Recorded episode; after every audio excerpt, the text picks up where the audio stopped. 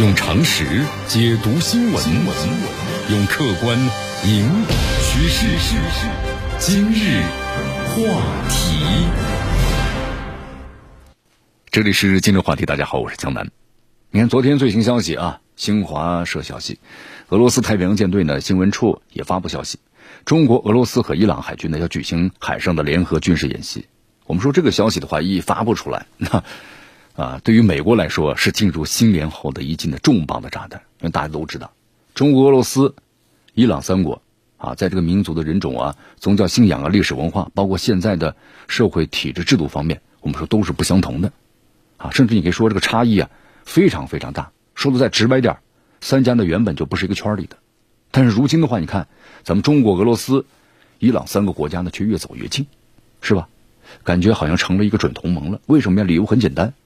那都是美国人逼的。咱们先说一下俄罗斯吧。俄罗斯呢，虽然继承了包括从领土、从人口、从经济啊、从这个军事等等，那么苏联的绝大部分遗产，但是呢，面积小了。俄罗斯人口少啊，人口少，实力就差。那么照理说，西方的应该放心了。但是你发现这么多年来，你包括像这个呃，在俄罗斯呃，苏联解体之后的俄罗斯，你看他叶利钦第一代这个指领导人总统。咱们想倒向西方，亲西方派，但是发现西方后来不接受，对吧？叶利钦执政十年，最后呢非常疲惫的，呃下下课，然后呢选选的是普京作为接班人啊。普京呢，我们说在这个罗斯，呃国内四大力量当中呢，哎他都还是可以，就基本上这四大力量呢都会支持着他。不管是你看叶利钦这种亲西方派，他也是国内的本土派，还有这民众等等，那么基本上都是支持普京的。普京呢，刚开始延续的也是立新的政策，倾向西方。到后来发现，你就是再再再对这个西方所青睐的话，他对方根本不接受你。所以后来的话呢，那么终于制定出了符合俄罗斯发展的这种目标啊。所以说这么多年下来了，你看美西方发现俄罗斯没有像剧本里一样成为西方阵营的附庸，还感觉这个俄罗斯呢好像强大起来了，对吧？越来越不听话了，在国际还有国际战略上、事务上，都和美国西方作对。你看，特别是在这个北约东扩嘛，还有伊核协议、中东事务上，俄罗斯就表达出这个抵制情绪。我们说，当年这个中东地区阿拉伯阿拉伯革命，就是春天的时候，颜色革命，阿拉伯之春。你看，从这个我们说这个叙叙叙利亚开始，啊，从这个利比亚开始，那当时俄罗斯根据自己的国力考虑，忍了一下，到后来发现不行啊，再这样下去会影响到自己在中东的整个的一个一个战略地位的。所以说，当叙利亚呢再次发生颜色革命的时候呢，那俄罗斯该出手时就出手，对吧？你看，美国和西方后来对这个俄罗斯进行了多轮的制裁嘛。你看最近有消息说，还对这个俄罗斯总统普京都要制裁。所以说，在北约东扩的问题上呢，那对，你看这个美国和西方是步步紧逼啊。目前已经推到这个俄罗斯边境了，乌克兰对，就俄罗斯边境乌克兰了嘛。那直接把我们说俄罗斯逼到了墙角。那俄罗斯在退无可退的情况之下，那就是什么呢？只有一战。所以，普京呢就宣布了，为了俄罗斯国家安全，不惜动用的核武器。我们再说一下这个伊朗啊，呃，其实，在上个世纪七十年代末呀，伊朗的伊斯兰革命之前，我们说这美国和伊朗的关系相当好，因为伊朗当时当政的是就是巴列维王朝啊，它是一个完全的亲西方的这么一个国家，一个一个执政者，所以说和美国关系相当好。但是在一九七九年呢，伊朗伊斯兰革命爆发了，恢复了伊斯兰教的统治啊，他们抵制西方，这成为国家意志。随后发生的这个伊朗呢扣押美国驻伊朗使馆人员的人质事件，从那个时候开始啊，美国和伊朗两国就交恶了。在一九八零年呢，美伊断交，美国当时对伊朗呢实行了我们说长期的一个遏制政策，就政治上孤立你，经济上的制裁你，军事上围打你。两伊战争期间呢，美国支持伊拉克，那么更是让这个美国呀，那我们说怎么样呢？和这个伊朗成为对头了。那伊朗对美国恨之入骨呀。零三年初的时候呢，我们说伊朗的核问题一下就暴露出来了啊，美国就再次对伊朗呢实施了更加严厉的制裁。我们说这个美国在伊核问题上啊，想让美伊朗呢就很明确，一定要放弃这个核武器和研制，但是又不想在这个巴以的问题上啊，那么以及经济这个补偿上的让步，所以说这个伊核协议的谈判反反复复没有任何的进展。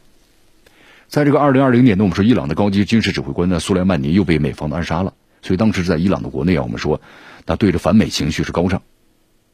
伊朗呢多年来我们说美国制裁啊，国内现在经济的话很低迷，我们说在这个中东或者是国际上啊，非常的孤立。所以说，咱们这么一分析呢，你发现美国对俄罗斯和伊朗的长期打压呀，但是没有达到美国预期的效果。就他希望通过这样的经济制裁的话，让你两国经济完全崩溃，没有崩溃。但是话说回来了，我们说这两个国家呀，俄罗斯或者伊朗，已经到了是可以忍耐的极限，啊，然后再到极限的话，那就要反击你美国了，也不是不可能的事情了。所以说这个时候呢，中俄伊进行这个联合军演，那就意味着什么呢？中国、俄罗斯、伊朗军事呢互相的信任呢更加深入，那么三国关系啊非常的密切。好，这里面就有个问题了，那么中国、俄罗斯、伊朗铁三角的形成，那具有什么意义呢？好，这里江南再给大家分析一下。那么首先在这个政治上啊，可以团结更多的伙伴。你看咱们中国、俄罗斯，我们是作为呃这两个咱们这两个国家呢是作为这联合国常任理事国，在国际上的地位，咱们就不用多说了。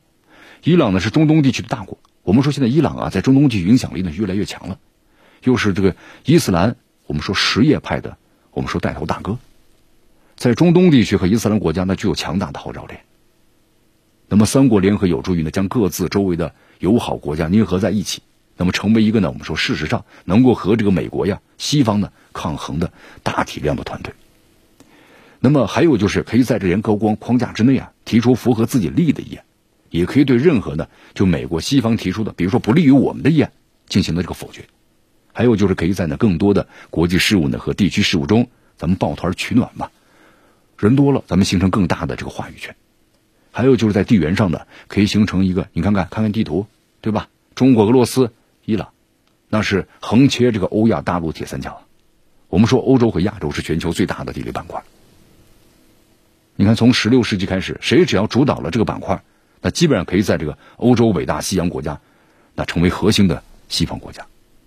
所以说后来你看，在地缘上就形成了一个以地中海为中心、以中东为主要热点的欧亚争霸的格局。那么近代中东呢，也完全被西方的操控了。虽然这个俄罗斯啊，经过多年努力，就他想建立呢两条地缘线对抗着西方，一条就是俄罗斯巴尔干半岛叙利亚，那么另外一条呢就是俄罗斯中亚和伊朗。但是因为这个苏联解体的影响吧，包括西方颜色革命，还有武装。就武力干涉呀，双重打击。我们说俄罗斯呢，它创造的这两条线呢，已经是濒临着中断这么一个局面了。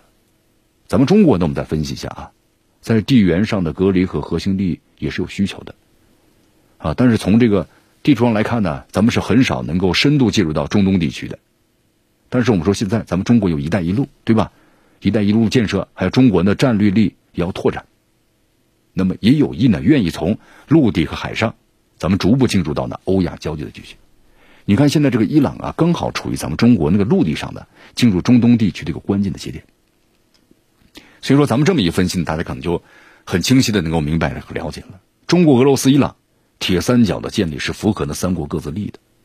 咱们这三个国家呢，你看分别位于欧亚板块的北面、东面和南面三个点，那咱们相互连在一起呢，刚好就是一个直角的三角形。那么，中国、俄罗斯、伊朗铁三角一旦建立，你看这个面积多大呀？欧亚板块是三分之二以上。那么，同时也把这个东欧、中亚、西亚和南亚，甚至东南亚都连接在一起了。我们说这就是一个非常巨大而且稳固的地理实体。那么，从地缘上，咱们就可以呢抗衡这个西方了。那么，还有就是在经济上啊，经济上的话呢，咱们可以发挥呢各自的优势呢，实现互补。俄罗斯人口少，但它有广袤的这个面积和丰富的。自然资源、土地，对吧？还有横跨这个欧亚大陆的这么个地理优势。我们说俄罗斯是个资源国家嘛，石油和天然气储量呢，那都是世界前茅啊。那么伊朗呢，中东大国，石油资源非常丰富，地处里海呢和拉波海之间，地理位置非常的重要。它是这个中亚呢和南亚路通往的中东的必经之路，特别是这个波斯湾啊，它守着这个地方是吧？那中东主要产油国，你石油出口的话，都要从这个波斯湾走啊。咱们中国近几年呢，我们说经济发展非常速度，啊，这个发展非常迅速啊。那么现在的话呢，我们说了已经是世界第二大经济体，可能再过几年的话，咱们都可以超越美国。按照这个发展速度来看的话，咱们中国呢拥有广阔的国土、人口的庞大，还有优质的这个劳动力优势，特别咱们中国的工业制造啊、科技创新、信息产业等方面，那都是位居世界前茅的。所以说，中国、俄罗斯和伊朗，咱们这三个国家呢，如果我们说在经济上联手，那可以构成一个世界上庞大的经济贸易区，然后呢，再影响和带动周边的国家，完全发展起来。那这样的话，咱们就完全有能力建立一个以人民币为结算货币的世界第四大贸易结算体系。那你看，我们就可以冲冲冲击这个美元的这个这个结算系统啊，它可以结束这个美元的霸权地位啊。最后的话呢，我们说在军事上，在军事上呢，极有可能是形成一个互为犄角的我们说联动机制。中国、俄罗斯，我们说咱们这两个国家是军事强国，世界上的。那么如果在军事上呢，两国能够联手。即便是低版本、低强度的联手，那都可以对抗世界上任何一个军事组织的威胁了。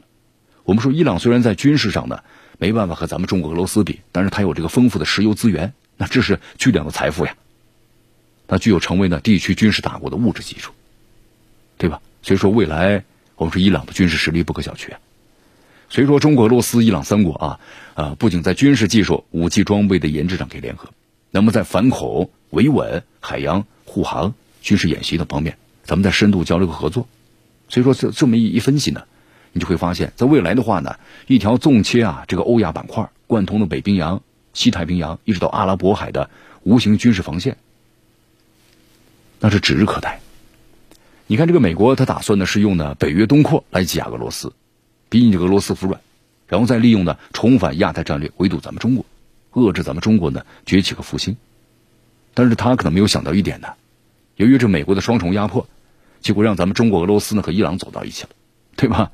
无论是奥巴马也好，啊，还是这个哦特朗普，还是这个拜登，可能现在发现，哎，你为你当初做的战略决策有点有点后悔了，啊，但是我们说至少没有后悔药，历史已经走到这一步了，中国、俄罗斯、伊朗呢已经出招了，那么世界呢都在关注着美国，那么西方你看他的这些小兄弟们也在期待着美国，那么华盛顿现在是不是要度过一个？不眠之夜呢？用常识解读新闻，用客观引导趋势。今日话题。